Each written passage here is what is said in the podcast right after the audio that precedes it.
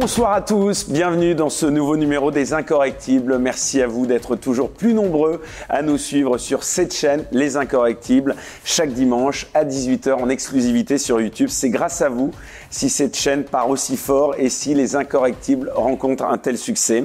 Alors comme à chaque fois, je le redis, n'hésitez pas à vous abonner à notre chaîne et à mettre un pouce levé si vous appréciez nos émissions. Et puis à chaque émission, je le redis également, merci vraiment à nos contributeurs. Vous êtes à ce jour l'unique source de revenus de cette chaîne. Là encore, on a vraiment besoin de vous pour, je l'espère, pouvoir vous proposer toujours plus d'interviews de personnalités qu'on ne voit pas assez dans les médias. Si vous voulez donc nous aider, pour cela, un seul moyen, notre chaîne Tipeee, donc vous trouverez le lien dans la description juste en dessous de cette vidéo. Alors, pour commencer et rentrer tout de suite dans le vif du sujet, notre nouvel invité, c'est un correctible de la semaine. Il y a longtemps qu'on n'en a pas entendu parler, euh, pour ne pas dire qu'on ne l'a pas vu dans les médias classiques ni sur Internet du jour au lendemain. Il a été blacklisté de la plupart des médias, y compris de celui où il tenait une émission régulièrement. On va bien sûr y revenir avec lui. Et alors que le mouvement des Gilets jaunes a été lancé il y a plus de trois ans maintenant, nous, on a pensé que c'était une bonne raison de le recevoir à nouveau. Il est celui qui a le plus milité en faveur du RIC, le référendum d'initiative citoyenne. Il est considéré par beaucoup comme l'un des penseurs des Gilets jaunes les plus respectés intellectuellement. Il n'a en tout cas pas peur de parler, quitte parfois le payer cash. C'est pour cela qu'on souhaitait le recevoir, je vous le disais, cette semaine. Étienne Chouard, bonsoir. Bonsoir. Bonsoir, merci d'avoir accepté euh, notre invitation. Alors vous avez été, euh, Étienne, il y a quelques années, euh, je le disais, évincé des médias traditionnels à la suite de ce que beaucoup ont qualifié de piège tendu par votre ami Denis Robert. C'était donc à l'époque sur le média, la télé de Jean-Luc Mélenchon. Malgré vos excuses, vous êtes de fait persona non grata aujourd'hui dans la plupart des médias mainstream. première question, avant de parler plus généralement de la liberté d'expression, est-ce que vous pensez donc, je le disais, que vous avez été victime d'un piège dont le but était de vous faire taire et par là même de mettre un terme à la diffusion de vos idées sur le RIC notamment, qui commençait à trouver un véritable écho dans l'opinion à cette époque. Je ne sais pas si c'était un piège. Pour, pour dire que c'était un piège, il faudrait que je sache quelle était l'intention des gens et donc il faudrait faire un procès d'intention et c'est difficile. Je suis sûr que Denis voulait pas me piéger parce que en fait, euh, on venait de faire une émission ensemble euh, qui était bien. C'était un direct euh, sur l'Union européenne. J'avais pu croiser le fer en direct avec un, député, et ça c'est rare, hein, et c'était vraiment bien. et en fait, pour avoir organisé ce débat, Denis avait été emmerdé au dernier degré par les antifas qui lui reprochait d'inviter un infréquentable, un abominable, un affreux Jojo. Et donc, euh, il trouvait ça stupide et il disait il faut qu'on fasse une émission où, tu peux t'expliquer quoi, et montrer que tu n'es pas d'extrême droite. Et je dis ben, pas de problème, faisons ça. Et on a, on a fait ça, donc on a organisé, et c'est pas un piège ça. C'est moi je suis pas d'extrême droite, donc je n'ai pas peur de. C'était même plus que ça. Hein. On vous reprochait presque d'être euh, négationniste. Hein. Négationniste, ça, c'est apparu là. Mais on m'a jamais accusé d'être négationniste. Jamais, jamais, jamais. Il n'y a pas de raison. Parce que je n'ai jamais ni été, ni pensé, ni rien du tout. Mais c'est apparu là, ça, négationniste. Mais c'était le sujet, c'était de dire que Chouard n'était pas d'extrême droite. C'est facile à expliquer. Et donc c'était pas un piège, ça. Ce qui était surprenant, moi ça m'a surpris, c'est cette question sur le négationnisme qui pour moi n'existe pas. Enfin, n'existait pas, quoi. Je sais pas. depuis, j'ai travaillé. Dans le contexte. Depuis, j'ai travaillé dessus, mais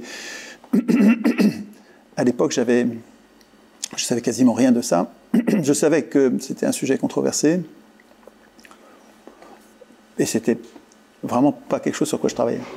Et donc, on me, on me pose une question là-dessus, je je m'attendais pas à ça du tout. Et j'ai répondu bêtement, quoi. Hein. J'ai répondu la vérité, c'est vrai que j'en sais rien. Et on n'a pas le droit de dire que j'en sais rien, je ne savais pas. Donc, euh, depuis, j'ai travaillé. Mais si tu veux, quand tu dis, euh, on a, vous êtes devenu blacklisté dans les médias, c'est pas exactement ça. Depuis, ça fait 15 ans que je me bagarre en politique et que je suis j'allais dire ultra-démocrate, c'est exagéré peut-être, je suis démocrate, mais démocrate euh, vraiment. C'est-à-dire que je me bagarre contre tous les systèmes de représentation qui sont institués par les représentants eux-mêmes.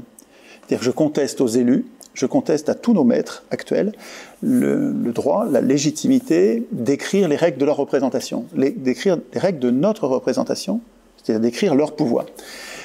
Donc j'ai contre moi, je me lève contre tout un système de domination parlementaire et qui en fait m'a très vite repéré et m'a très vite blacklisté. Ça pas du tout, ça, ça, date pas du tout de 2019.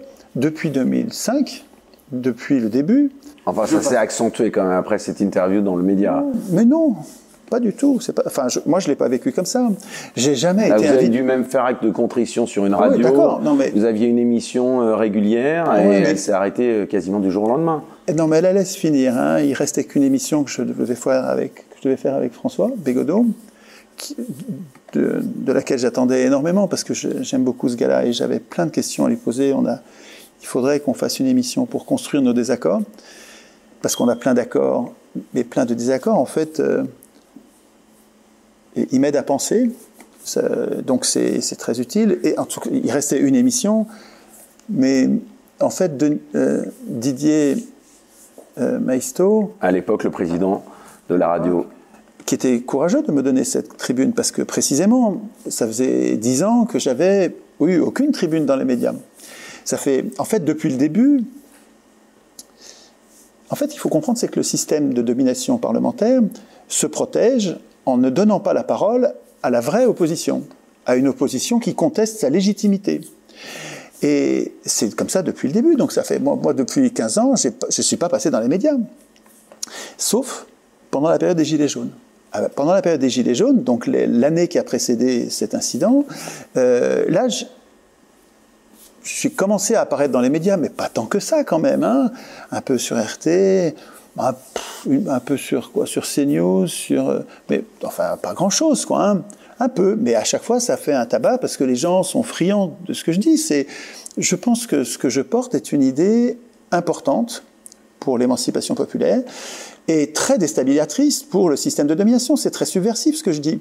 Et quand on l'entend, ça marche. Enfin, en général, hein, ça, marche bien parce que parce que parce que c'est ça notre problème. Notre problème, c'est que notre impuissance politique est écrite dans un texte dont euh, euh, nos maîtres se chargent d'assurer la rédaction. Bon, on y reviendra tout à l'heure, je, pense. Mais ce que je veux dire, c'est que euh, tu présentes comme une, un, brusque blackout à partir de cet événement monté en épingle, de cette maladresse, parce que c'est vrai qu'on pourrait dire c'est un Bon, ça vous le reconnaissez, voilà. Mais, bien sûr, de toute façon, je ne le redirai pas comme ça aujourd'hui, évidemment. Surtout que j'ai bossé, moi, après ça, tout l'été, j'ai lu, lu, lu, j'ai regardé des tas de trucs, on peut en parler un peu si vous voulez. C'est très glauque, hein, le, cette période et cette, ce, ce massacre industriel. Et c'est terrible à étudier parce que c'est euh, c'est épouvantable, c'est cauchemardesque, c'est affreusement que ça avait pu choquer, c'est ça, vous avez fait bien sûr. toute cette émission. compris ma maladresse, j'ai compris évidemment. mais là encore, vous dites j'ai travaillé depuis, donc ça veut dire quoi J'ai travaillé depuis? Mais j'ai travaillé depuis, j'ai travaillé l'histoire des chambres à gaz. Les chambres à gaz, qui pour moi, enfin c'est un, c'est un, comment dire, c'est une expression que j'ai vu passer, mais que je. Oui, donc vous avez travaillé depuis. Qu'est-ce que ça signifie exactement avoir travaillé depuis? Bah, j'ai lu, j'ai lu sur la question. J'ai lu les plus grands historiens. J'ai lu Raoul Hilberg, j'ai lu euh, Arnaud Meyer, j'ai lu les, les, plus grands historiens sur la question pour voir ce qu'il en était. J'ai regardé Shoah en entier, donc ça c'est 9h, 9h et quelques, 9h30. Je l'ai regardé et je l'ai lu. J'ai lu le bouquin que j'ai amené parce que si on parle de ça, il faudrait que je vous lise un passage euh, important, je trouve, qui, euh, montre le, à la fois la gravité de la question et puis que la cause est entendue, quoi. Ça va, on a compris. Dans le film Shoah, il y a l'explication avec des témoignages euh, poignants et, pas que des témoignages, il y a aussi des, traces, hein, des, documents des, nazis eux-mêmes, euh, de, de l'empoisonnement par des camions à gaz surtout, des chambres à gaz, mais donc en, en, pierre, mais aussi surtout des camions où en fait on, on mettait le, pot d'échappement dans le camion et on faisait rentrer des fournées de gens euh, là-dedans. On, on, avait fait un tour cinq minutes et on revenait avec des gens morts. Et c'était industriel, industriel. Et c'est décrit en détail dans ce film, qui est poignant, qui est retournant. En fait, il y a plusieurs raisons de ne pas le voir. D'abord, c'est trop long. C'est très long, 9h30 de film. On se dit, je vais pas, euh, j'ai pas besoin de ça, je, sais, puis voilà. Et en fait, Raphaël Antoven m'a dit, euh, pour qu'on se reparle, il faut que vous voyiez Shoah. Donc j'ai fait ça. Alors j'ai commencé par lire le bouquin, j'ai trouvé le bouquin que j'ai amené pour parce que je vais vous faire une citation. Euh, donc je sais pas si vous le montrer. Ça c'est le, livre, le petit livre de poche, qui correspond à tous les textes qu'il y a dans le film. J'ai lu ça et puis j'ai dit à Raphaël, j'ai commencé, j'ai lu le bouquin et il m'a dit il faut le voir. Raphaël Antoven. Raphaël Antoven, ouais. Et euh, donc après ça j'ai vu le film. C'est long, hein. Alors j'ai complètement annoté, j'ai beaucoup gribouillé dedans. Donc j'ai beaucoup bossé ce sujet-là et il y a un passage au milieu qui est, qui est, terrible, parce que c'est... Le, les Allemands savaient qu'ils faisaient des choses abominables et ils ont tout caché. Ils ont tout détruit, ils ont détruit toutes les preuves. Ils savaient qu'ils faisaient quelque chose d'affreux. Et c'est ça qui fait que... C'est parce qu'ils ont détruit toutes les preuves, ils ont détruit les chambres à gaz dans presque tous les camps. Je crois qu'il y avait un camp dans lequel elles restaient. Et en fait, on les a reconstruits après. Et les, communistes qui, ont libéré les camps, qui sont, la plupart des camps ont été libérés par les communistes, et les communistes ont construit des, ils ont construit par deux, euh, euh, euh, en, de façon illogique et irrationnelle. Et en fait, ça pouvait pas marcher. Donc, ça, ça, se voyait que c'était pas les vrais. Et les négationnistes, c'est-à-dire les négationnistes, c'est des gens qui veulent rétablir, réhabiliter le, Troisième Reich, la pensée d'Hitler, faire comme si s'était rien passé de grave. Et, ces gens-là se sont engouffrés dans cette absence de preuves pour dire que parce qu'il y avait absence de preuves, il y avait absence d'événements. Et le problème, c'est qu'on ne les a pas assez contredits assez vite. J'ai découvert tout ça dans l'histoire du négationnisme de Valérie Gounet, que j'ai amené aussi, si vous voulez qu'on fasse une lecture, hein. euh, parce qu'elle explique bien ça. Elle explique comment est-ce que le négationnisme a pu se mettre en place. C'est parce que les Allemands avaient détruit toutes les preuves et que c'était compliqué de prouver le crime en ayant aussi méthodiquement détruit toutes les preuves et que personne s'en occupé pendant des décennies. Pendant des décennies, personne s'est occupé d'essayer de retrouver les preuves qui restaient. Et c'est que tardivement, que les historiens ont bossé sur cette question pour établir les preuves, et c'est pas venu tout de suite. Et finalement, on a trouvé des preuves chez les autres que les nazis chez les fournisseurs des nazis, chez les, gens qui, entretenaient les chambres à gaz. Et il y a un gars qui s'appelle Jean-Claude Pressac, qui a qui n'était pas historien, mais qui a énormément bossé sur la question et qui, avec les documents des autres, a réussi à prouver l'existence des chambres à gaz. Bon, J'ai découvert tout ça en lisant le, gros livre de Valérie Gounet, euh, L'histoire du négationnisme, et dans lequel il y a et c'est très étonnant, je trouve. Hein. Il y a un long, long entretien avec Pressac à la fin qui est euh, incroyable. C'est incroyable qu'on puisse publier un truc pareil, hein, parce que Pressac, c'est, c'est celui qui, sur Terre, est euh, reconnu comme celui qui a prouvé l'existence de Jean gaz. Et bien, quand on lit ce qu'il, a écrit dans le livre de Valérie Gounet, qui a été écrit après la loi Guesso, hein, euh, c'est, incroyable. Enfin bon, je vous laisse lire ça, lisez-le, vous verrez. Mais euh, tout ça est compliqué. Moi, je ne savais pas tout ça à l'époque de Denis Robert, à l'époque du média. Et tout ce que je savais, c'est que j'avais lu le livre de Jean Bricmont sur la liberté d'expression, qui, a fait, c'est vraiment un bon bouquin qui s'appelait la, République des censeurs et qui a été réédité et qui a été réédité sous le sous le nom Les censeurs contre la République, dont j'ai fait la préface.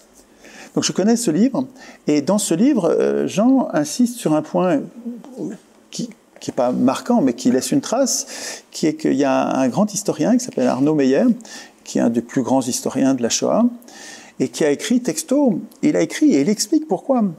Et ça, je l'ai amené aussi, parce qu'en fait, c'est ça qui permet de comprendre comment un honnête homme peut dire euh, ben, j'en sais rien, quoi. Hein. Euh, et ça vaut le coup que je vous lise ce passage. Le, le Arnaud Meyer, dans un gros bouquin sur la, qui s'appelle La solution finale dans l'histoire, euh, écrit, alors lui c'est c'est pas un connaisseur, c'est un spécialiste. Hein, il écrit les sources dont nous disposons pour étudier les chambres à gaz sont à la fois rares et peu sûres. Donc c'est pas moi qui le dis, c'est un des plus grands historiens.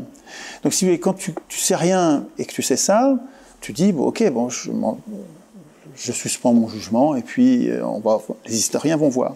Puis il explique après, hein, les, agents, les agents SS effacèrent consciencieusement les traces de leur activité meurtrière et en détruisirent les instruments. On n'a jusqu'à présent découvert aucun ordre écrit prescrivant nommément les gazages. Non seulement les SS firent disparaître tous les registres et autres documents officiels, qui de toute manière étaient incomplets, mais ils démolirent aussi bien avant l'arrivée des troupes soviétiques, la plupart de leurs installations de mort et de crémation. Ils veillèrent en outre à faire disparaître les ossements et les cendres de leurs victimes. Nos connaissances se fondent pour l'essentiel sur des positions des fonctionnaires nazis et leurs exécutants lors des procès de l'après-guerre, sur les souvenirs des, survivants et des témoins. Et c'est vrai qu'après ça, bon, c'est vrai donc on comprend qu'il peut, que ça va être compliqué de prouver parce que ils savaient qu'ils faisaient quelque chose d'épouvantable, les Allemands. Ils savaient quelque chose, qu'ils faisaient quelque chose de, jamais vu, quoi. Hein. Et donc, ils ont bien méthodiquement tout détruit, détruit toutes les preuves. Et donc, ça a posé aux historiens un problème compliqué après, qui a permis aux négationnistes de s'engouffrer là-dedans et de prouver. Quand tu, tu sais ce que je fais depuis le début, depuis 15 ans, depuis 2005, moi, je ne parle jamais de ça. Je ne parle jamais de ces sujets-là. Je, je, ne parle pas de ça. Je ne connais pas ça. Je m'occupe des guerres. Hein. Je travaille beaucoup sur les guerres. Je travaille sur les causes des guerres. J'ai travaillé beaucoup sur le, financement de la Deuxième Guerre mondiale, c'est-à-dire euh, le fait que Hitler n'est pas tombé du ciel comme un affreux Jojo épouvantable, une espèce de fou furieux, un assassin, et puis c'est lui qui a tué tout le monde. C'est pas du tout ça qui s'est passé. Il a été aidé, il a été voulu par la bourgeoisie, pas seulement allemande, par la bourgeoisie française. Les Français, les, bourgeois français voulaient Hitler. Ils disaient plutôt Hitler que le Front populaire.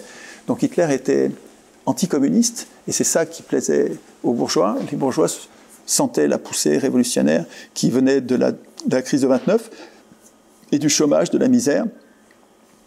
Et pour se débarrasser de la révolution, les bourgeois se sont toujours servis de la guerre pour faire massacrer les jeunes gens, les jeunes gens révolutionnaires qui partent à la guerre et qui se font tuer.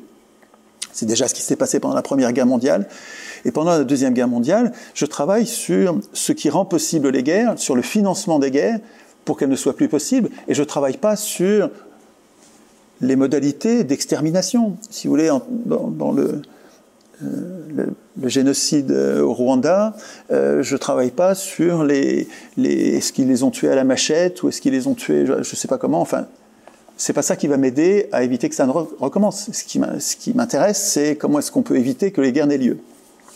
Et donc je travaille sur les institutions qui permettraient au peuple d'empêcher à leurs représentants, d'empêcher aux élus, la, de, les, empêcher les élus de, déclarer les guerres et de, préparer les guerres comme ils le font en ce moment. En ce moment, les, États-Unis et leurs alliés de l'OTAN euh, prépare des guerres contre la Russie et la Chine. C'est évident, les, troupes se massent. La guerre, ça se fait pas du jour au lendemain. La guerre, ça se prépare. Il faut amener des véhicules, des matériels, des, des armes, des, des, canons, des tanks.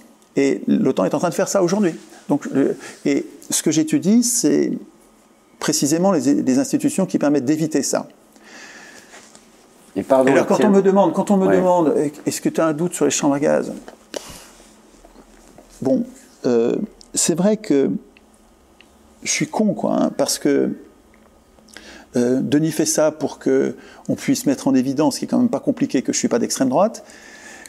Et moi, au lieu de dire, bah non, j'ai aucun doute, parce qu'en fait, j'en sais rien, et je vais dire, j'en sais rien.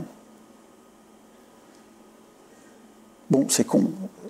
Mais c'est pas criminel. Je, vous rappelle que, enfin bon, voilà, je vais pas. Euh, lisez Arnaud Meyer, vous verrez. Euh, et puis lisez l'histoire du négationnisme.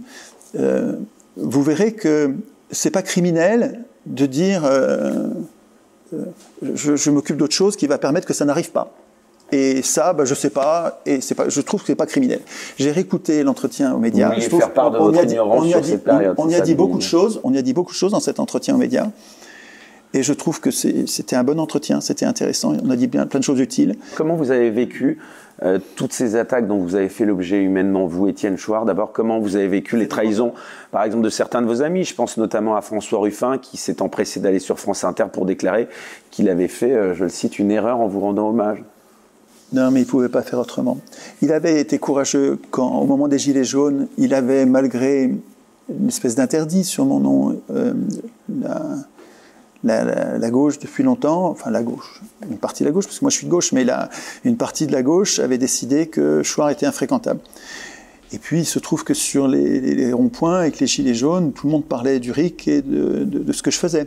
Donc et François était courageux quand il a fait ça. Quand il en a parlé à l'Assemblée nationale, aux grandes dames de ses collègues de l'Assemblée nationale, il, s'était courageux. Mais après ça, après l'épisode du média qui a été euh, monté en épingle, il faut comprendre, enfin c'est évidemment monté en épingle, les gens qui m'ont tapé dessus, après l'épisode du média, après cet entretien, les gens qui m'ont tapé dessus me tapaient déjà dessus depuis 15 ans, enfin depuis 10 ans. Tous, les, journalistes, les élus, tous les agents du système de domination parlementaire, dont je conteste frontalement la légitimité à faire ce qu'ils font, tous ces gens-là euh, disent de moi pique-pendre en déformant ma pensée et en évitant soigneusement de m'inviter dans des débats. Parce que c'est compliqué dans un débat. C'est compliqué face à choix qui dit à un élu euh, vous n'êtes pas légitime à écrire les règles de votre, de votre pouvoir. C'est à nous, c'est nous qui avons besoin d'être représentés, c'est nous les représenter, les, les, toute la population, les 99%, la, totalité de la population représentée, qui a besoin d'être représentée, est la seule légitime à écrire les règles de sa représentation. Et vous, les représentants, quand vous vous arrogez le droit d'écrire les règles de votre pouvoir, vous êtes illégitime. Quand je dis ça, un élu ne peut pas se défendre sans montrer en même temps qu'il se défend qu'il est démophobe, qu'il est un ennemi du peuple. Donc c'est très compliqué en fait. La seule façon de, c'est comme ça que je le, c'est comme ça que je l'analyse. Hein. Peut-être qu'un élu va, enfin les, deux ou trois que j'ai eu en face de moi avaient beaucoup de difficultés. Hein. Euh, peut-être qu'un élu va me montrer qu'il arrive à se défendre contre ce, cette thèse que je défends, mais euh, je pense que c'est beaucoup, plus, c'est beaucoup plus facile de me discréditer, de me calomnier, de me faire passer pour un mangeur d'enfants. Alors, au début, c'était l'extrême droite, et puis maintenant, c'est euh, négationniste, euh, fasciste, quoi, un néo-nazi, enfin n'importe quoi. Après cette, cette espèce de bronca qui a eu lieu dans tous les médias qui ont profité de l'occasion pour me discréditer complètement comme ça, c'était, c'était sûr, plus jamais on aurait de débat avec choix. Euh, ben évidemment, euh, François a fait l'objet de toutes sortes de pressions, hein, amicales mais fortes, quoi. Hein. Et donc, il, il, a, donc il, a, il, a, fallu qu'il se, il a fallu qu'il se démarque pour pouvoir continuer à travailler. Il n'arrivait pas à travailler sans se faire envoyer dans la figure sans arrêt. Et vous avez pas eu l'occasion d'échanger avec, avec lui? Un peu, un peu avant, un peu avant. Et puis, mais plus depuis. Mais il faut comprendre, c'est tellement, il y a un effet de meute. Euh, le, le, système de domination empêche l'expression de la véritable opposition et ne laisse qu'une opposition contrôlée. Lisez Orwell, l'opposition contrôlée, c'est une opposition dont le pouvoir n'a rien à craindre. Et donc c'est là le pouvoir tolère, le pouvoir tolère l'opposition contrôlée. Écoutez bien ça, c'est important, une opposition dont il n'a rien à craindre. Par contre, il y a des oppositions subversives qui sont dangereuses pour le pouvoir et qui là n'ont pas voix au chapitre, ne peuvent pas. Et donc euh, j'en veux pas à François non plus. Hein. C'est ne peut pas faire autrement quoi. Hein. De manière quand, générale, quand, tu fais quelque chose de mal et que tu peux pas faire autrement, c'est pas, c'est pas grave. Enfin, c'est, tu peux pas faire autrement. Enfin, si, quelque part, vous dites, euh, il a suivi. Euh, bah, il y en a qui sont plus courageux quand même, qui ont continué à. Qui restent mes amis, quoi. À vous soutenir. Qu'est-ce que vous pensez de manière générale, Étienne Chouard, de l'accusation souvent de, complotisme? Maintenant, je parle euh, de manière plus large de ce sujet de la liberté d'expression qui est brandie à tout bout de champ dès lors qu'une idée ou une proposition s'éloigne de la doxa. Vous avez déclaré, je vous cite, un bon complotiste est un bon citoyen. Est-ce que vous pouvez préciser? Je n'ai pas dit un bon complotiste est un bon citoyen. C'était dans un dernier tweet où je, relayais quelqu'un qui tempêtait contre, qui tempêtait contre euh, la dictature sanitaire actuelle et qui et je disais voilà quelqu'un qui est un traité complotiste, qui, voilà quelqu'un qui est un bon complotiste, c'est-à-dire en fait un bon citoyen. Qu'est-ce que je veux dire par là? C'est super important, cette histoire de complotisme et de, de citoyen, c'est super important. On a besoin d'une démocratie digne de ce nom, c'est une démocratie dans laquelle euh, le peuple est appelé à voter, pas à élire. Nous, on n'est pas en démocratie, on élit. Donc on désigne des représentants qui vont tout voter à notre place. On ne vote pas. Voter, c'est décider. Élire, c'est désigner quelqu'un qui va tout voter à notre place. Quand on élit, on renonce à voter. Élire, c'est antidémocratique. Si vous acceptez l'élection, c'est que vous acceptez. C'est peut-être un meilleur système, hein, peut-être qu'on n'est pas obligé d'être démocrate, hein, euh, mais quand élire, c'est renoncer à voter. Euh, dans une démocratie digne de ce nom, le peuple va être appelé à voter, à décider. Il faut donc qu'il ait une opinion qui soit éclairée. La liberté d'expression, ça sert à éclairer l'opinion comme il faut en lui présentant les tenants et les aboutissants toutes les opinions nécessaires euh, avant qu'il ne décide. Il faut qu'il ait vu des exposés qui sont pour la loi en, question, la loi dont on est en train de parler, les exposés contre. Il faut qu'il voit des controverses entre les personnes qui sont pour et qui sont contre. Il faut qu'il ait bien tout vu. Il faut que rien n'ait été caché. Il faut que la liberté, la première fonction de la liberté d'expression, c'est d'éclairer l'opinion, c'est de, permettre à l'opinion de, se former en toute connaissance de cause. Mais c'est pas tout. La liberté d'expression a une deuxième, et ça je le développe dans la préface que j'ai faite au livre de Jean Bricmont, euh, qui s'appelle Les censeurs contre la République, qui est un bon et beau livre. Et j'ai fait une longue préface sur la liberté d'expression. la deuxième fonction de la liberté d'expression, c'est de protéger les citoyens contre les tyrans, contre les complots, contre les intrigues des puissants qui n'auront de cesse que de détruire la démocratie. La démocratie est un régime fragile qui est sans arrêt exposé à des intrigues, des conspirations de toutes sortes. Depuis la nuit des temps, c'est une folie, c'est une sottise de, le contester. Les, régimes démocratiques sont exposés à tous les complots et la liberté d'expression, c'était le sens de l'Iségoria à Athènes. L'Iségoria, c'est le droit de parole à tout propos, à tout moment, donné à tout le monde, donné à tous les citoyens. L'Iségoria faisait de chaque citoyen potentiellement une sentinelle, capable donc de dénoncer des complots quand les, quand elle les observait, de façon à protéger la démocratie et d'alerter l'opinion. Donc un citoyen digne de ce nom, il se sert de l'Iségoria. Et quand il voit un complot, il le, dénonce. Et s'il se trompe, d'ailleurs, s'il se trompe et qu'il dénonce un complot à tort, bah, il se ridiculise. Ou s'il entraîne l'Assemblée dans une mauvaise décision, il faudra qu'il en assume la responsabilité. Avec la liberté d'expression va une responsabilité, hein, les deux choses vont ensemble. Mais ce qu'il faut comprendre, c'est que la recherche des complots et le courage de dénoncer les complots quand on en a observé, c'est une qualité de base.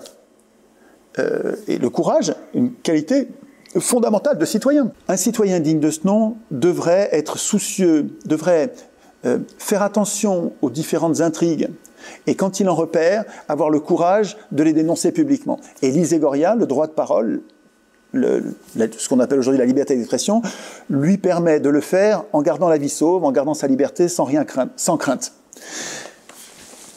Bon, la plupart des citoyens avaient déjà pas ce courage-là à Athènes, et la plupart des citoyens aujourd'hui n'ont pas ce courage-là aujourd'hui. Normalement, le boulot est donné aux journalistes. Le rôle de la presse, c'est d'être euh, attentif aux complots et de, et de dénoncer ces complots. La presse fait le boulot des citoyens, permet aux, citoyens, permet au régime démocratique de survivre, même si tout le monde ne fait pas le boulot de surveiller les complots, la presse, elle, doit le faire. C'est son boulot, le boulot du journaliste. C'est étonnant parce que euh, normalement, les journalistes devraient être les complotistes. C'est ce qu'on appelle complotiste. Mais complotiste, il faut comprendre, c'est péjoratif quand on dit iste. C'est-à-dire c'est mal d'être, c'est mal de, chercher des complots et quand on en voit de les dénoncer. C'est dingue. Le, les, les, journalistes qui devraient être ceux qui cherchent les complots et qui les dénoncent pour alerter l'opinion, pour défendre les libertés, euh, sont aujourd'hui ceux qui, au lieu de faire ça, euh, dénoncent les, chercheurs de complots, les lanceurs d'alerte, les dénoncent en les traitant de complotistes comme si c'était mal. C'est dingue. ces journalistes ne sont pas des journalistes, ils font, c'est des anti-journalistes. Euh, enfin, qu'est-ce qu'on reproche aux complotistes? On leur reproche quoi? D'être paranoïaque, c'est ça? De, voir trop de complots? Mais est-ce que c'est dangereux? Le, gars qui a l'impression qu'il y a des complots et il les dénonce et puis c'est pas vrai. Bon, rapidement, il se ridiculise, puis personne l'écoute. On s'en fout. Il a fait de mal à personne. C'est pas, pas dangereux du tout. La paranoïa des gens qui voient trop de complots. Il y en a, tendance parfois. Et par contre, c'est très dangereux. Il y en a partout des complots. Hein, mais écoutez certains. Alors, il y a des gens qui voient des complots partout. oui, voilà, c'est des paranoïaques. Mais c'est pas, pas eux qui sont dangereux, ils n'ont pas le pouvoir. Ceux qui sont dangereux, c'est ceux qui sont au pouvoir. Si vous voulez, à discréditer euh, les gens qui dénoncent des complots, comme si ils ne faisaient que ça de dénoncer des complots tout le temps, alors qu'ils viennent, ils sont juste en train d'en dénoncer un et, qui est important, c'est euh, littéralement euh, protéger les comploteurs de faire ça. Enfin, c'est complètement, c'est incroyable qu'on donne du crédit au mot complotiste. Moi, je j'ai aucun problème avec le complotiste. Je vois bien que c'est une insulte, mais je la trouve ridicule. nous avons besoin de gens nous avons besoin de citoyens euh, attentifs au complot et courageux pour les dénoncer, de façon à ce que aucun ne puisse, euh, aucun complot, parce qu'un complot c'est secret, et souvent ça ne peut bien fonctionner que quand ça reste secret, et précisément l'idée c'est, en les dévoilant, en les rendant non secrets, eh c'est de les rendre euh, inopérants. Euh, nous avons besoin de gens qui, cherchent les complots et qui les dénoncent. Et je dis pas du tout que toute la société est organisée euh, sous forme de complot. C'est pas ça que je dis. Ce que je dis, c'est que le complot existe et qu'un régime de liberté a besoin que les complots soient correctement dénoncés par différentes sentinelles euh, dans la population et que c'est c'est une manœuvre déloyale et dangereuse de, de, dénoncer le complotisme. Et vous pensez que ça participe à discréditer la liberté d'expression en France? Est-ce qu'elle est menacée ah bah selon vous, la, liberté d'expression ah bah Ça la discrédite, ça l'empêche. C'est-à-dire qu'en fait, si, si quand vous dénoncez un complot, vous vous faites euh, euh, ridiculiser, attaquer, menacer parce que vous êtes complotiste, mais effectivement, oui, la liberté d'expression, mais c'est... Mais, c'est même la, la, fonction de protection contre les abus de pouvoir qui est en danger. Je, suis très inquiet en ce moment et euh, je, je, sais que je me trompe peut-être, qu'il y a des, il y a sûrement des sujets sur lesquels j'ai trop, j'ai trop peur. Mais j'ai pas le droit de tout dire justement sur le sujet parce que sur la, ah euh, ce qu'on appelle la dictature sanitaire là, ah il y a, y a, y a beaucoup, il y a beaucoup de sujets sur lesquels il faut faire attention parce qu'on peut se faire euh, censurer et donc on peut pas tout dire. Donc, mais peu importe parce que là les gens me comprendront. Hein, je, je je, conteste frontalement les obligations qui nous sont faites en ce moment en matière sanitaire. Je les, conteste, je les trouve illégitimes, je les trouve mal fondées scientifiquement. Je me trompe peut-être, mais je, suis dans cet état-là, dans mon état d'information. Je les conteste et je vois bien que la, euh, je me trompe peut-être. Nous avons des bulles euh, les algorithmes nous mettent dans des bulles, mais nous-mêmes nous mettons dans des bulles en, allant plutôt voir des gens avec qui on est d'accord. Euh, Bernard Manin soulignait ça il y a, longtemps. Euh, il disait l'Internet nous, radicalise, mais même quelquefois ça nous fanatise. quand vous parlez qu'avec des gens qui sont d'accord avec vous, quand par souci de confort, vous vous protégez contre, enfin, vous n'allez pas voir les, gens qui sont pas d'accord. Quand les gens viennent vous spier, vous contredire, dire que vous êtes un con, un salaud, vous vous en débarrassez, vous les bloquez, vous les censurez. Euh, et finalement, vous restez petit à petit avec des gens qui pensent comme vous. Euh, quelle que soit la pensée, hein, que ce soit d'un côté ou de l'autre, nous nous fanatisons. Et donc, moi, je fais attention, je le fais pas assez, mais je le fais là. En ce moment, j'ai une discussion, pas assez serrée, mais une vraie discussion avec des gens qui sont vraiment en, désaccord frontal avec moi sur le sujet de la dictature sanitaire. Et ça me fait du bien.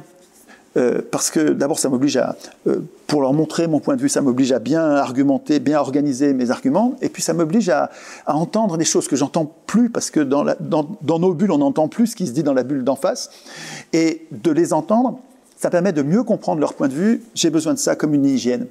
Et je pense qu'on devrait tous faire ça. On avait prêté à Voltaire, c'était apocryphe, je crois que c'est pas lui qui l'avait dit, mais on lui avait prêté cette pensée qui est une belle pensée. Je suis pas d'accord avec vous, mais je ferai tout ce que je peux. Je, mourrai, je, donnerai ma vie pour que vous puissiez le dire. Enfin, c'est une exagération, mais ça veut dire j'ai besoin, j'ai besoin que vous puissiez vous exprimer, même si vous n'êtes pas d'accord avec moi. Euh, si on commence à condamner les gens parce qu'ils ont pensé quelque chose, on, sort des lumières, ça devient tyrannique. Euh, à mon avis, on a, quand, vous avez muselé, alors je prends les pensées qui moi me déplaisent le plus, qui sont les plus dangereuses, les pensées racistes, les pensées violentes. Euh, quand un, quand un jeune homme est sur cette voie-là, il est sur une voie terrible, il, est en train de, antisémite, ouais, toutes les, mais je fais pas, je traite pas cette question-là particulièrement. Moi, c'est un racisme, euh, un, de plus. Tous les racismes sont problématiques. Mais quand je, j'envisage une personne, une jeune personne, un jeune homme qui est en train de devenir raciste, violent. Ce que j'ai compris, moi, c'est que si je, le, si je le traite de raciste, de salaud, je vais rien changer. Il va, il va pas s'améliorer. Il va, il va s'endurcir. Ça va, ça va s'aggraver et on va finir par se taper dessus. Sur la pédagogie. Et, il, me semble, et c'est pour ça que j'ai tant d'emmerdes, je, je, pense, hein, il me semble que les gens de l'autre bord, euh, qu'on dit d'extrême droite, euh, j'ai beaucoup plus de chances de les, conduire, c'est pas de les conduire, c'est de les, de les aider à changer de position en leur parlant, qu'en les combattant, en les maltraitant et en les injuriant. J'ai plein d'exemples de ça. Hein. Ou qu'en les condamnant alors oui, non, mais je peux les condamner dans une discussion, c'est-à-dire que de toute façon, condamner, j'ai pas de pouvoir, moi, je peux pas condamner ou absoudre, j'ai pas ce pouvoir-là. Mais par contre, je sais que je peux pas parler à quelqu'un si je le respecte pas. D'abord, en préalable, en préalable, comme un être humain, il faut, il faut que je le respecte. Si je le respecte pas, il va pas m'écouter. Et il aura raison. Euh, enfin, il aura raison, ça se comprend. Euh, donc, je prends comme a priori que je vais parler avec tous les êtres humains, tous, et que ceux avec qui je suis pas d'accord du tout, je trouve que c'est super dangereux ce qu'ils disent, quoi. Hein, eh ben, je vais essayer de comprendre qu'est-ce qui les amène, parce que normalement, je, je, je, pense que je vais vous dire, et je me dis c'est peut-être naïf de dire ça, mais il me semble que tout le monde est animé par sa vision du bien commun. Je pense que même les gens... On sait que l'homme est bon. C'est pas que l'homme est bon. Non, non, il peut être très mauvais, c'est-à-dire qu'il peut se tromper. Il peut avoir l'impression de défendre le bien commun, et puis en fait, il ne défend pas le bien commun, et il fait des horreurs.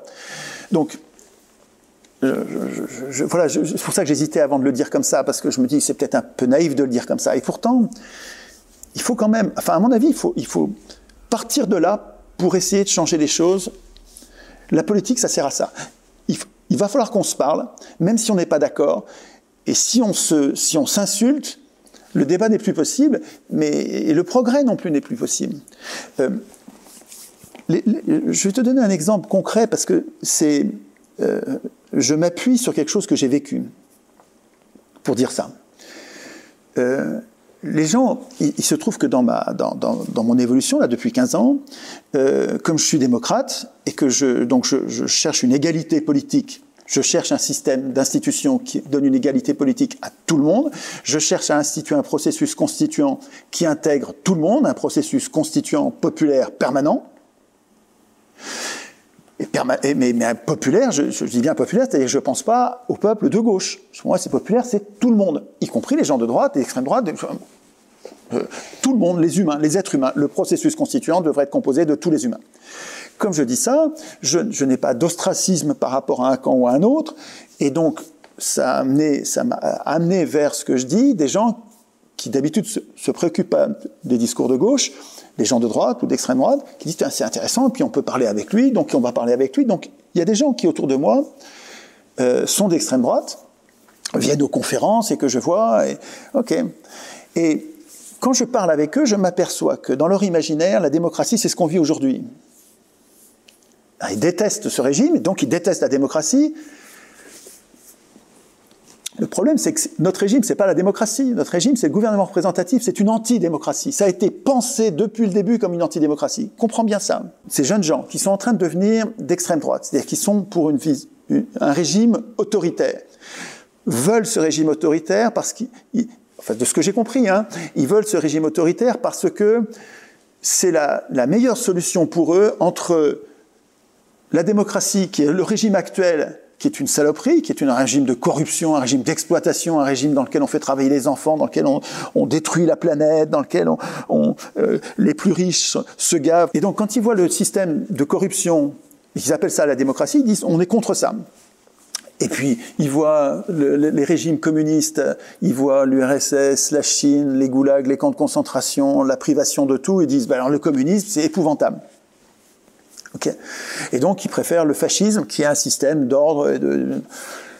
et là, si on discute, et que je leur dis, mais la démocratie, c'est pas ça, la démocratie. Il y, a, une autre possibilité, qui n'est pas une troisième voie, qui est une quatrième voie, qui est autre chose, qui est un régime dans lequel le peuple écrit lui-même les règles de la représentation, il écrit lui-même la Constitution, donc il écrit des règles qui lui permettent de garder le contrôle des élus, qui lui permettent d'empêcher de, le, le, le régime tyrannique. Est-ce qu'on peut en profiter pour dire exactement ce que c'est le peuple pour vous? Le peuple, c'est tout le monde. C'est tous les êtres humains qui vivent sur un territoire ensemble et qui sont pas d'accord sur les, les, lois, qui sont pas d'accord sur les lois. Ils ont des conflits. Hein. Je, je nie pas du tout les conflits qu'ils vont avoir. Pour moi, il me semble qu'on devrait appeler peuple une multitude, qui donc pas encore un peuple, mais qui, après avoir discuté, et ça commence avec dans la commune, hein, ça commence à petite échelle, mais une multitude qui, parce qu'elle vit sur le même territoire, décide de vivre ensemble et décide d'instituer une représentation pour vivre ensemble,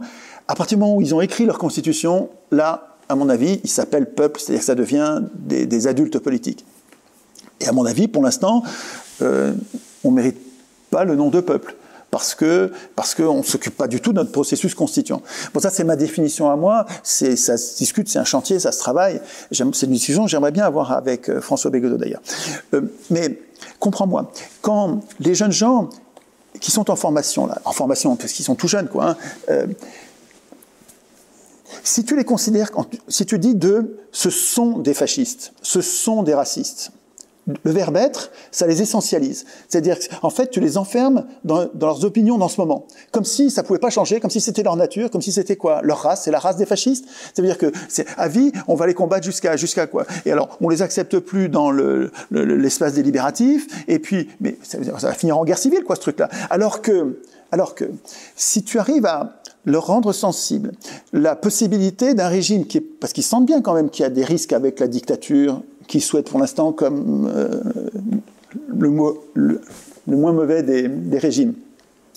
Si tu leur montres qu'un système démocratique est possible, je ne te dis pas que je vais les transformer tous, mais déjà si tu en transformes quelques-uns, il y a quelque chose qui se passe qui est beaucoup mieux que cette espèce de guerre civile euh, qui est l'esprit partisan, qui considère les gens comme euh, définitivement à vie soit fasciste, soit gauchiste, soit, enfin, il y a une espèce de racisme dans, dans le, l'étiquetage politique, comme si les gens n'étaient pas capables de changer d'avis. Et moi, on me reproche de parler à des royalistes, parce que quoi? Parce que parce que je parle à un royaliste, je vais devenir royaliste, mais c'est une blague. Je ne deviens pas royaliste en parlant à un royaliste. Pour moi, c'est extravagant d'être royaliste, et j'ai besoin de comprendre pourquoi il est royaliste, qu'est-ce qu'il fait, à quoi il tient vraiment, est-ce que c'est vraiment euh, le roi tel qu'on s'imagine Peut-être que lui, il est capable d'imaginer un roi dont la constitution le rendrait révocable. Mais j'ai découvert ça. Euh, il y a, un, jeune homme qui est un de mes amis, qui est vraiment quelqu'un qui est devenu proche à force, et qui est devenu un royaliste, mais constitutionnaliste. une monarchie constitutionnelle dans laquelle, euh, quand le roi déconne, il peut être viré par RIC, par référendum d'initiative citoyenne, on peut se débarrasser du roi. Mais si tu veux, lui, il a besoin d'un symbole qui est... Euh, c'est presque mystique, tu vois, c'est religieux, tu vois, c'est un, symbole. Et pourquoi pas ça On s'en fout, moi. S'il si, n'a pas le pouvoir de tyranniser et s'il est révocable, bah, si ça se trouve, on va pouvoir discuter. Et, si, si, tu veux, c'est pas parce que je parle à un royaliste que je deviens royaliste. On, on discute, on réfléchit au bien commun, et si tu veux, il y a une hystérisation qui vient des, partis politiques. à force de se battre dans le cadre d'un parti politique pour gagner une élection, on se met à, faire comme un guerrier, comme un, guerrier qui considère qu'il y a les gens de son camp, de son armée, euh, qui sont les amis, et puis tous les autres, c'est des ennemis qu'il faut détruire. Quand tu es démocrate, tu, tu raisonnes pas comme ça. Et en fait, c'est ça la source de mes emmerdes. C'est que, euh, avec les copains de gauche qui, qui s'éloignent de moi, c'est parce que. Vous êtes encore de gauche, quand même. Hein, mais évidemment. Ben, ben, si tu veux, on parlera de ça. Qu'est-ce que c'est que la gauche, la droite? Mais évidemment, moi, je suis pas de droite du tout. Mais qu'est-ce qui vous rattache encore à la gauche euh, d'aujourd'hui, à celle ah, mais moi, ce qui, qui existe en France? C'est que moi, je me bagarre pour la, la, la justice, la paix, euh, le, la justice, la prospérité euh, et le, le, bien commun. Et je tiens à ce que... Et ça, c'est une valeur uniquement de gauche Ben oui. Et pour moi, il y a plein de gens qui qu'on dit de droite, et je, conteste le clivage actuel. Je tiens au clivage gauche-droite. Clivage souverainiste, mondialiste, ça vous parle pas? Alors, ça me suffit pas parce que c'est oui, oui, ça me paraît plus. Oui, mais euh, on peut en parler, c'est une autre façon d'envisager les, groupes politiques, mais ça n'épuise pas, ça ne remplace pas le clivage gauche-droite. Vous, tout doit se voir uniquement à travers ce prisme-là. Non, c'est pas. Non, pas d'alternative. Si, parce que quand tu es démocrate, tu imagines une société dans laquelle il va y avoir à la fois les mondialistes et les souverainistes, il va y avoir à la fois les gauches et les droites, il va y avoir. Quand tu, Michel Onfray dit souverainiste gauche. Et les souverainistes de droite. D'autres sont souverainistes de droite. Oui, mais aucun. Attends, aucun des souverainistes en question ne défend la démocratie comme moi. En fait, ils sont pas pour le référendum, tous ces gens-là. Ils veulent tous mettre des garde-fous. Ils veulent tous, pour les gens qui nous empêcher. Le RIC, c'est quoi exactement? Référendum, ça veut dire qu'on vote. D'initiative citoyenne, ça veut dire que c'est le peuple lui-même qui pose les questions. Sur tous les sujets Sur tous les sujets. y compris la peine de mort, par exemple, si on devait revenir dessus. Y compris la peine de mort, bien sûr, sur tous les sujets. Attends, si tu es souverain, euh, qui es-tu, toi, qui es en train de dire il faut pas que ce soit sur la peine de mort? Il faut pas que ce soit sur euh, je sais pas, les, les, sujets de société euh, les plus controversés habituellement. Qui es-tu, toi, qui dis non, il ne faut pas que ce soit sur la peine de mort. La parole du peuple, elle est parole d'évangile, selon vous, sur tous les sujets. Bah, c'est ça la démocratie. Si je me faisais l'avocat du diable, vous ne pensez pas euh, que parfois un esprit éclairé, il peut être plus à même de décider que le peuple, y compris après un processus délibératif comme vous l'écrivez alors, c'est possible que ça arrive de temps en temps, mais euh, la plupart du temps, c'est parce qu'on observe l'intelligence collective est plus puissante que l'intelligence individuelle. Nous arrivons, alors il y, a des conditions, hein, les, conditions de, de, mise en scène des conflits, de, de, de le mariage de la, PMA, tout ça, ça aurait dû faire l'objet d'un d'un référendum, d'un référendum. Euh, mais attention, d'un référendum avec des conditions de débat et de de euh, de réflexion préalable, de mise en scène des conflits avec euh, vraiment mise en scène des conflits, c'est un mot très important pour la démocratie. Hein. La démocratie, c'est un régime qui met en scène les conflits, c'est-à-dire qui, présente aux citoyens avant qu'ils ne décident et pendant une longue période pour que les opinions puissent bien se former comme il faut, et qui présente les, tous les arguments dans un sens et dans l'autre, et puis des controverses entre les partisans. Euh, Jacques Testard, qui euh, un, un, scientifique étonnant, euh, remarquable, qui travaille sur le tirage au sort depuis des années. Depuis qu'il est à la retraite, il s'est dévoué à ça et c'est remarquable ce qu'il fait. C'était l'inventeur du bébé éprouvette dans les années 60. Et aujourd'hui, il travaille sur des conventions citoyennes. Et il n'aime pas le référendum, parce qu'il trouve que les gens sont pas, justement, on n'arrive pas à éclairer l'opinion. Il dit on demande leur, on demande leur avis à des gens qui connaissent pas, qui, qui en connaissent pas assez pour prendre la décision. Et je, suis assez d'accord avec ça. Euh, et lui, ce qu'il dit, c'est on prendrait de meilleures décisions si on tirait au sort une poignée de citoyens, sans faire attention à qui, on, on tire au sort les gens, vraiment. Donc c'est vraiment n'importe qui, et on les forme.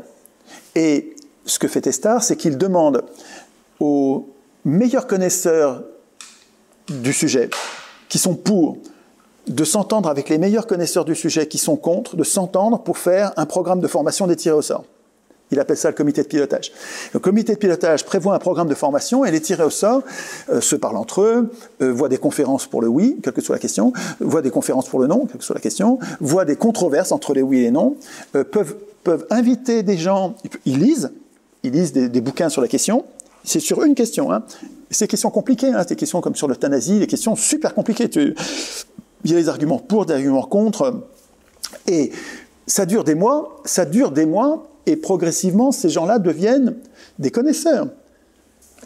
Ça ne devient pas des experts, mais ça devient des connaisseurs qui nous ressemblent au départ et qui probablement, c'est ça le pari, euh, vont décider quelque chose que nous aurions fait nous aussi si nous étions éclairés. Et il dit, ces gens-là, ben, il faudrait être le législateur. C'est-à-dire qu'on pourrait faire en fait une assemblée qui serait pas tout le temps la même, qui serait, qui convoquerait pour chaque loi, tiens, il faut qu'on discute de cette loi, ben on va tirer au sort, on ferait des assemblées ad hoc, tirer au sort, et qu'on éclairerait correctement, et qui prendrait la décision, éventuellement avec alors moi, à mon avis, il faut qu'il y ait une, confirmation par référendum, c'est-à-dire que euh, mais ce, ce, seraient des lois qui seraient préparées par des gens tirés au sort et qui seraient éclairées. Et ça, je trouve que c'est un, un mix entre tirage au sort et finalement le vote à la fin qui serait intéressant, qui permettrait de de de pas demander cet effort à toute la population de tout le temps éclairer son opinion sur toutes les lois et pourtant d'avoir de bonnes lois. Qu'est-ce que vous attendez de l'élection présidentielle de 2022, Étienne Chouard? Rien du tout.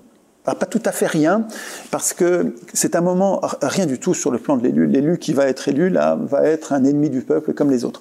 Mais personne n'incarne, à défaut de mieux, en Ah, tout si. cas, un peu vos idées dans si, le si, paysage politique il y en a un, il y en a un et c'est historique pour moi parce que c'est la première fois. C'est un, c'est une. Il y a une, une, une dame qui s'appelle Clara Eger, E 2 G E R, que je vous recommande, qui est une jeune femme euh, qui est prof à la fac aux Pays-Bas. C'est une française, mais pour l'instant elle travaille aux Pays-Bas et euh, et qui se présente avec comme seul programme le RIC constituant. En fait, quand on revient à l'os, à l'os de la démocratie, qu'est-ce que c'est qu'un un- un régime démocratique? C'est un régime dont le peuple peut déterminer lui-même les modalités de sa représentation. Donc il peut lui-même écrire sa constitution et la corriger, la modifier quand il a besoin. Il dit tiens on a oublié ça, allez on va faire un, référendum d'initiative citoyenne constituant pour pouvoir changer sur ce point la constitution. À mon avis, euh, in fine, au final, quand on aura développé une démocratie digne de ce nom moderne avec une population importante, on aura le RIC en toute matière, pas seulement constituante. Mais Clara, elle, se concentre sur le RIC constituant. Elle dit, et elle sait bien qu'elle ne sera pas élue, puisque le régime est fait pour que les citoyens comme nous, justement, ne soyons jamais élus. Vous pensez qu'Emmanuel Macron contre- va être élu? enfin, je m'en fous. Je m'en fous, c'est pas un sujet. Euh, par contre, excuse-moi, je, je, je réponds Non, pas à ta question. Enfin, c'est une façon de répondre. une réponse. Euh, mais euh, ce qu'on observe à chaque fois pour- pendant les élections, c'est une espèce d'effervescence politique où les gens euh, s'occupent de politique, font plus de politique. D'habitude, ils sont plutôt éteints politiquement. Et puis, à l'occasion des élections, ils se donnent un peu de mal. Et donc, c'est l'occasion de faire grandir un peu les idées, de les faire monter, de, de- de parler, de parler du RIC, de parler. Vous considérez qu'il n'est pas légitime s'il est réélu, Macron Je- Non, pas en du termes tout. de légitimité. Non, non, pas du tout, pas du tout. Il ne l'est pas, il ne Non, les élus sont pas légitimes. C'est eux qui ont écrit les règles et ils nous tiennent à l'écart en tout. Les élus, aujourd'hui, sont absolument pas légitimes. La Constitution est illégitime. Je, je trouve, c'est- je l'appelle pas Constitution, c'est une anti-Constitution. Notre Constitution, c'est un texte qui nous tient à l'écart, volontairement, depuis le début, depuis 1789. Ça a été pensé comme ça. Le peuple ne peut parler, ne peut agir que par ses représentants, disait Sieyès. C'est-à-dire que euh, la France, pas la peut France- considérer ce que vous dites, ça peut être limite un appel à la guerre civile Mais pas du tout, c'est le contraire. Comment Enfin, c'est C'est pas du tout l'appel la au démocratie. soulèvement. euh, Vous êtes en train de nous dire Ah non, mais le soulèvement, euh, le- c'est un appel à la c'est- c'est quand réforme. même très très fort ce que vous dites. Ah, C'est très subversif, mais c'est pas un appel à la violence du tout. C'est, moi, je fais des ateliers constituants depuis 15 ans, donc avec des gens normaux, ordinaires, et nous nous entraînons à écrire la Constitution. C'est pas violent, c'est pas du tout la guerre vous donnez le pas de le guerre. moyen, mais le constat, c'est que vous dites en gros euh, euh, qu'il ne faut pas accepter ce système, si je vous comprends Oui, bien. ben, ça c'est pas mal, ça. C'est pas la guerre civile, ça. Le fait de, Alors le fait quoi de ne pas l'accepter ce système C'est quoi pour vous Non, mais le fait, le fait de trouver que C'est ne pas voter, c'est s'abstenir, c'est Ah, voter Clara Guerre, oui, bon, d'accord, mais bon, à Non, part non, ça. Mais moi, je m'abstiens pas du tout. hein. Moi, je, je, je vote. J'allais dire je vote, mais je vote pas. J'élis. Euh, je, trouve toujours quelqu'un. Vous à- avez le droit de vote, donc par définition. Non, mais c'est mal nommé ça. Une carte mais, quand on, d'électeur. mais quand non on dit droit de vote, c'est une, ça, c'est une escroquerie. Ça, c'est l'escroquerie parlementaire. Le système de domination parlementaire se, se fonde sur des escroqueries, escroqueries langagières comme celle-là. Appeler droit de vote, le droit d'élire, ça, c'est vraiment une escroquerie. Parce que justement, quand j'élis, je renonce à voter. Je ne déciderai de rien. C'est l'élu qui va tout décider à ma place. Donc, ça, c'est vraiment une escroquerie. Quand on dit droit de vote, et puis c'est passé dans le langage, c'est dur, moi-même, ça, me- ça me vient quand je dis je, je vote pour quelqu'un. Non, non, non, tu votes pas pour quelqu'un, tu l'élis. Donc, tu votes, tu voteras rien. Il faut pas utiliser le mot vote. Donc, il faut, faut s'entraîner. Ah, tu Bon, votes pour un représentant. oui, mais c'est-à-dire tu votes que tu voteras pas, quoi. Donc c'est- un renoncement à voter, donc faut pas l'appeler comme ça, tu vois. Si tu l'appelles, si tu appelles vote l'acte par lequel tu renonces à voter, tu n'arrives pas à penser. Tu n'arrives pas, à pas penser ton oppression et tu n'arrives pas à penser comment tu vas t'émanciper. Donc c'est important de distinguer les deux mots. Voter, ça n'est pas élire. Euh, élire, c'est renoncer à voter. D'accord. Donc, ça, on l'a compris. donc dans les élections, euh, euh, j'élis toujours quelqu'un. Malgré le fait que je sais bien que ça va être une escroquerie, il y a toujours un ou deux candidats. Ça a été euh, récemment, ça a été Mélenchon ou Asselineau, qui étaient des gens qui me paraissaient moins euh, moins affreux que les autres, quoi, plus, plus vertueux, plus courageux. Ça, ça, ça, me- euh, ça me permet de, de- affreux. de- de leur montrer, leur montrer que ils sont pas seuls et ça leur donne du courage, puis ça leur donne de l'argent, parce que à chaque fois qu'on à chaque fois qu'on vote pour quelqu'un, on a l'État donne un ou deux euros À condition au de- parti. d'atteindre 5%. À condition d'atteindre, voilà. Euh, mais surtout là, euh, s'il y a autre chose aussi.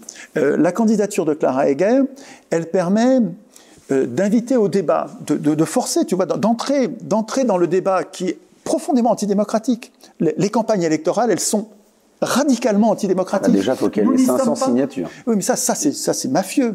La règle constitutionnelle des 500 signatures d'élus pour être candidat à l'élection, c'est vraiment une mafia qui se protège et qui ne va pas laisser entrer les subversifs, qui ne va pas laisser entrer les gens qui contestent le système de domination. C'est mafieux. C'est protéger le système. Mais c'est le système qui se protège, le système de domination qui se protège contre la subversion. Mais c'est de bonne guerre, hein. c'est juste pas à lui.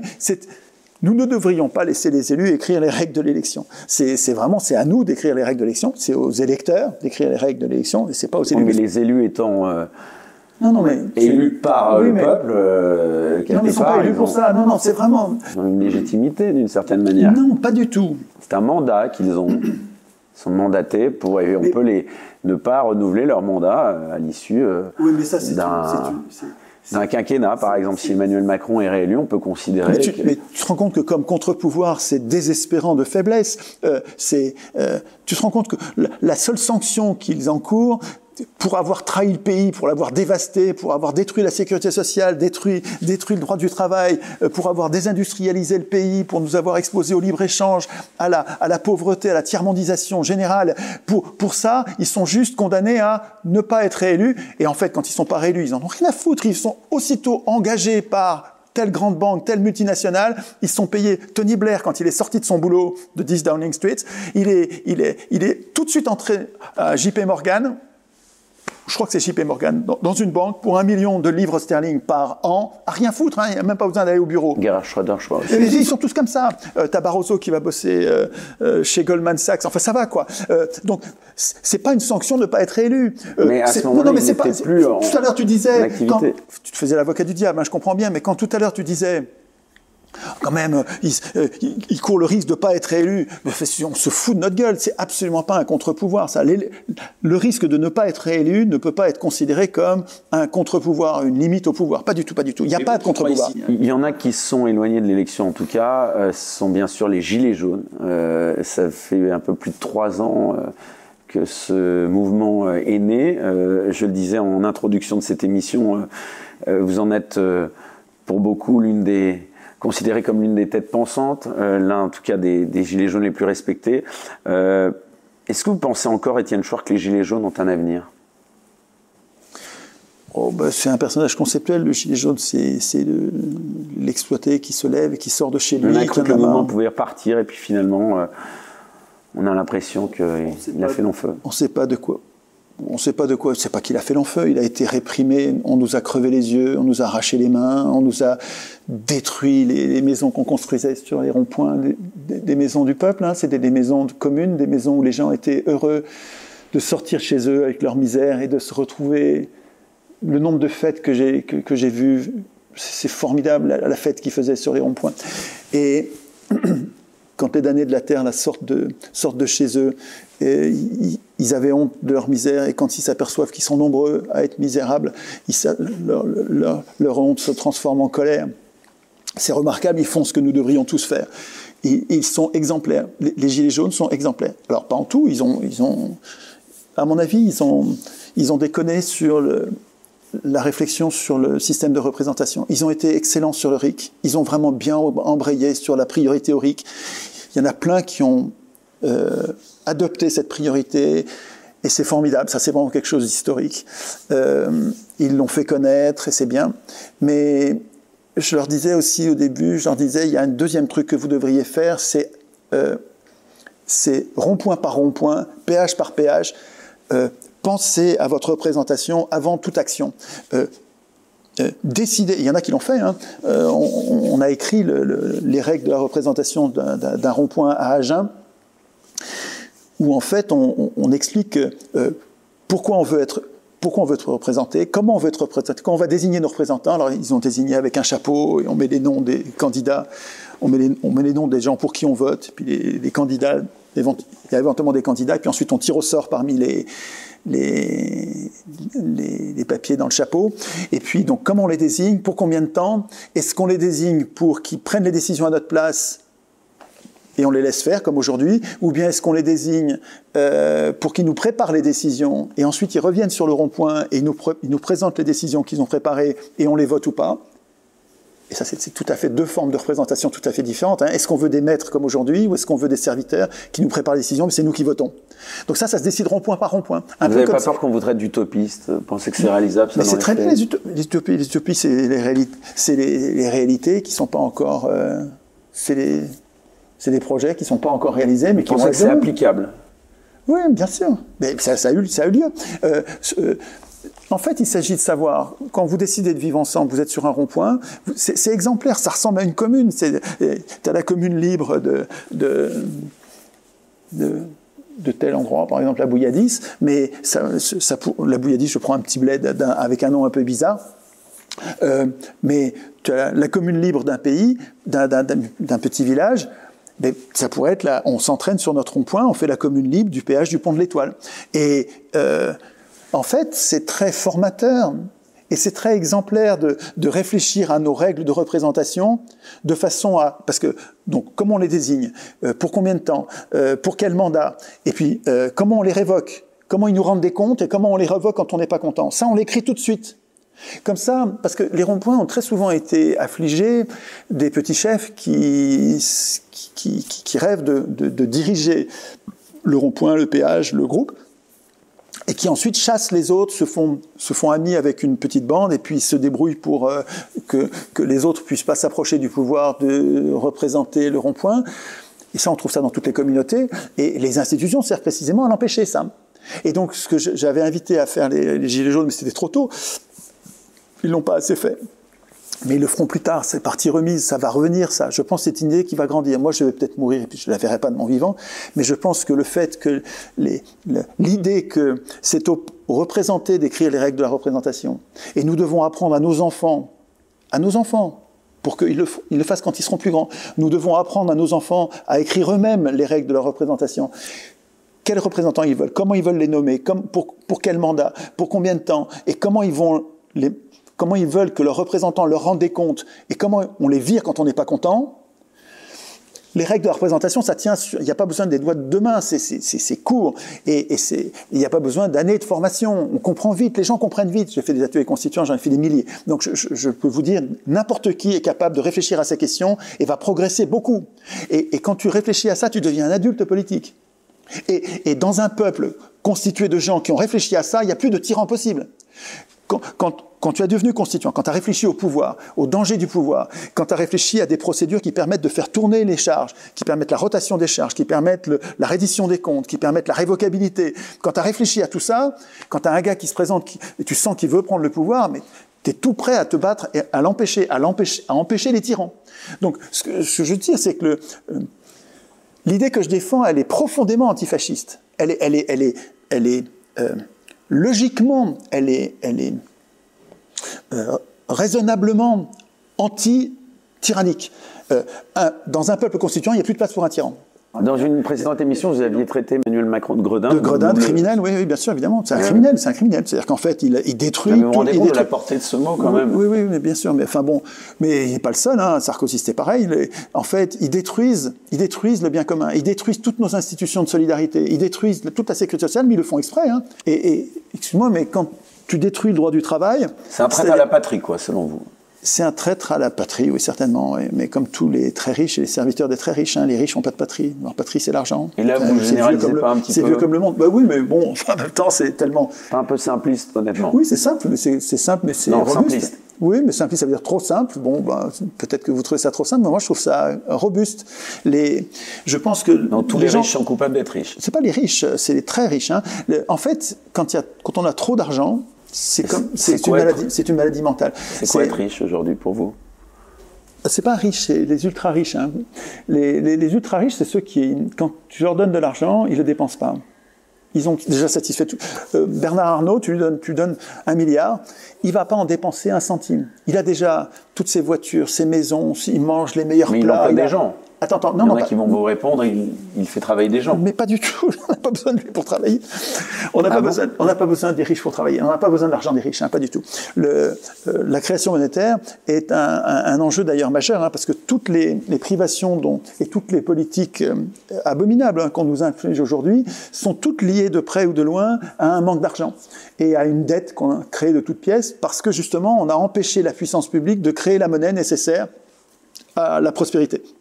Mais euh, c'est une construction politique. Hein. Ça a commencé en 74, en 73, Giscard. Et euh, 74, c'est le premier budget en déficit. Depuis 74, tous les budgets sont en déficit. C'est-à-dire que les élus, de gauche, de gauche, comme de droite, mais en fait, ils sont tous de droite, hein, les, les élus, depuis 74, ont tous voté des budgets en découvert et donc ont amplifié la dette. C'est-à-dire que ces gens-là ont, consciemment ou non, je ne sais pas s'ils l'ont fait exprès, mais ils ont construit une tenaille en endettant l'État, c'est-à-dire en, faisant des trous dans le bateau, de la coque du bateau, pour qu'il coule. Mais normalement, il est insubmersible. Un, État digne, digne, de ce nom n'emprunte pas la monnaie dont il a besoin, il la crée. L'État devrait créer la monnaie quand il dépense et détruire la monnaie quand il reçoit l'impôt. C'est lui qui devrait créer la monnaie, pas les banques. Euh, Bon, ça, il, faudrait, il nous faudrait 4 heures pour. On va arriver justement au, terme bientôt de cette émission, Étienne Chouard. Alors, à défaut d'avoir un système idéal euh, comme celui que vous décriviez, euh, la politique, pour vous, jamais euh, en l'état, vous ne pourriez pas rejoindre un parti ou une liste pour une élection. Je suis candidat à rien. même si c'est pas un système qui vous convient, mais c'est pour essayer de l'intérieur de faire changer les choses. Non, non, moi ce que je fais, c'est de l'éducation populaire pour que nous nous émancipions tout seuls. On n'a pas besoin des élus, on n'a pas besoin des riches, on n'a pas besoin des élus, on n'a même pas besoin des faux Je vous renvoie à ce que je vous disais tout à l'heure. Ça veut dire quoi s'émanciper tout seul si c'est pas un appel au, soulèvement, à la révolution Mais non, parce que non, non, La révolution, ça peut être pacifique Oui, absolument. Enfin, non, il va sûrement y avoir des violences, mais qui sont toujours le fait des riches. C'est toujours les riches qui développent un niveau de puissance criminels euh, quand on met en cause leurs privilèges. C'est toujours les riches qui, au Venezuela, la, violence qu'il y a contre Chavez et Maduro, la violence qu'il y a dans leur pays, c'est une violence qui est entretenue par les, bourgeois, les, grands bourgeois qui se débarrassent de, enfin, qui, rendent le régime euh, critiquable. Euh, non, non, la violence, elle est déclenchée par les, par les privilégiés qui veulent pas perdre leurs privilèges. Mais bon, donc il y aura forcément des violences parce que parce que ils vont pas se laisser faire. Mais on n'en est pas là du tout, Eric. On n'en est pas là parce que euh, moi, ce, à quoi j'aspire et ce à quoi je travaille, c'est à une une transformation des électeurs en citoyens. C'est-à-dire qu'il faut, que, il faut que nous fassions des ateliers constituants pour nous réapproprier ce geste premier, fondateur, celui que revendique Clara Heger. Hein. Euh, euh, il y a un mouvement qu'il faut que vous connaissiez aussi qui s'appelle le, MCP, le Mouvement Constituant Populaire, qui travaille beaucoup à ça et que vous pouvez aider si vous voulez pour y aller. Euh, si vous voulez faire quelque chose pour la démocratie, allez voir le MCP, allez, euh, allez voir le, parti de Clara Heger s'appelle Espoir Ric. C'est pas un parti comme les autres parce que c'est pas un parti qui cherche à avoir le pouvoir, c'est un parti qui cherche à rendre le pouvoir au peuple. Il faut comprendre ça. Et si tu cherches à avoir son programme, tu verras, il n'y en a pas d'autre que le RIC constituant. Et, ça fait réfléchir vraiment. Et je pense que quand on, aura, on sera nombreux à être devenus constituants, c'est-à-dire des adultes politiques qui refusent le système de domination parlementaire qui nous infantilise, qui nous traite comme des enfants, euh, quand on sera nombreux, ben, ça aura lieu. Ça, il faudra qu'il y ait des gendarmes, il faudra qu'il y, des, y, aura des militaires, il y aura des, des, des, policiers qui vont devenir constituants, parce que c'est des humains comme nous. Hein, et quand, tu sais, toutes les révolutions, elles, arrivent à fonctionner quand, quand la police passe du côté, quand l'armée passe du côté du peuple. Mais pour ça, il faut que le peuple ait, beaucoup changé et que la police l'ait senti, l'armée l'ait senti et qu'elle-même se soit transformée. Ça se fera pas en un jour, mais c'est en, train, en train de se passer là. Le, le fait que nous devenions constituants, c'est en train de se passer. Eh bien, ce sera le mot de la fin. Merci beaucoup Étienne Chouard pour ce très long entretien que vous nous avez accordé et de revenir donc euh, nous voir dans cette émission euh, Les Incorrectibles. Vous étiez déjà venu dans une, vie euh, antérieure, dans un autre média. Pour ceux qui ont apprécié cette émission, n'hésitez pas, je le disais, à nous indiquer que vous avez apprécié cette émission en mettant un pouce levé. Et pour ceux bien sûr qui peuvent, à nous aider financièrement via le lien Tipeee sous la description de cette vidéo. Vous êtes, on le rappelle, notre seule source de financement et si on refuse toujours d'être parrainer ou sponsoriser, c'est car on croit justement que c'est le seul moyen de garder une totale liberté éditoriale. On le restera aussi longtemps que possible, mais on ne le pourra que si vous nous aidez. Donc encore merci si vous le pouvez. La plupart des gens qui m'entourent travaillent bénévolement pour le moment, car on croit fort à cette chaîne. On essaye, vous le voyez, que la qualité de la réalisation soit au top, et ce n'est pas toujours facile puisqu'on n'a pas de moyens. Donc merci encore à vous. C'est grâce à vos dons qu'on pourra en l'espèce aussi investir dans nos émissions, avoir plus d'invités, bref, faire vivre davantage nous aussi euh, cette chaîne. Quant à moi, je vous donne rendez-vous dimanche prochain à 18h avec un nouvel invité incorrectible. D'ici là, restez vous aussi incorrectible. Très bonne semaine à tous. Merci Étienne Chouard.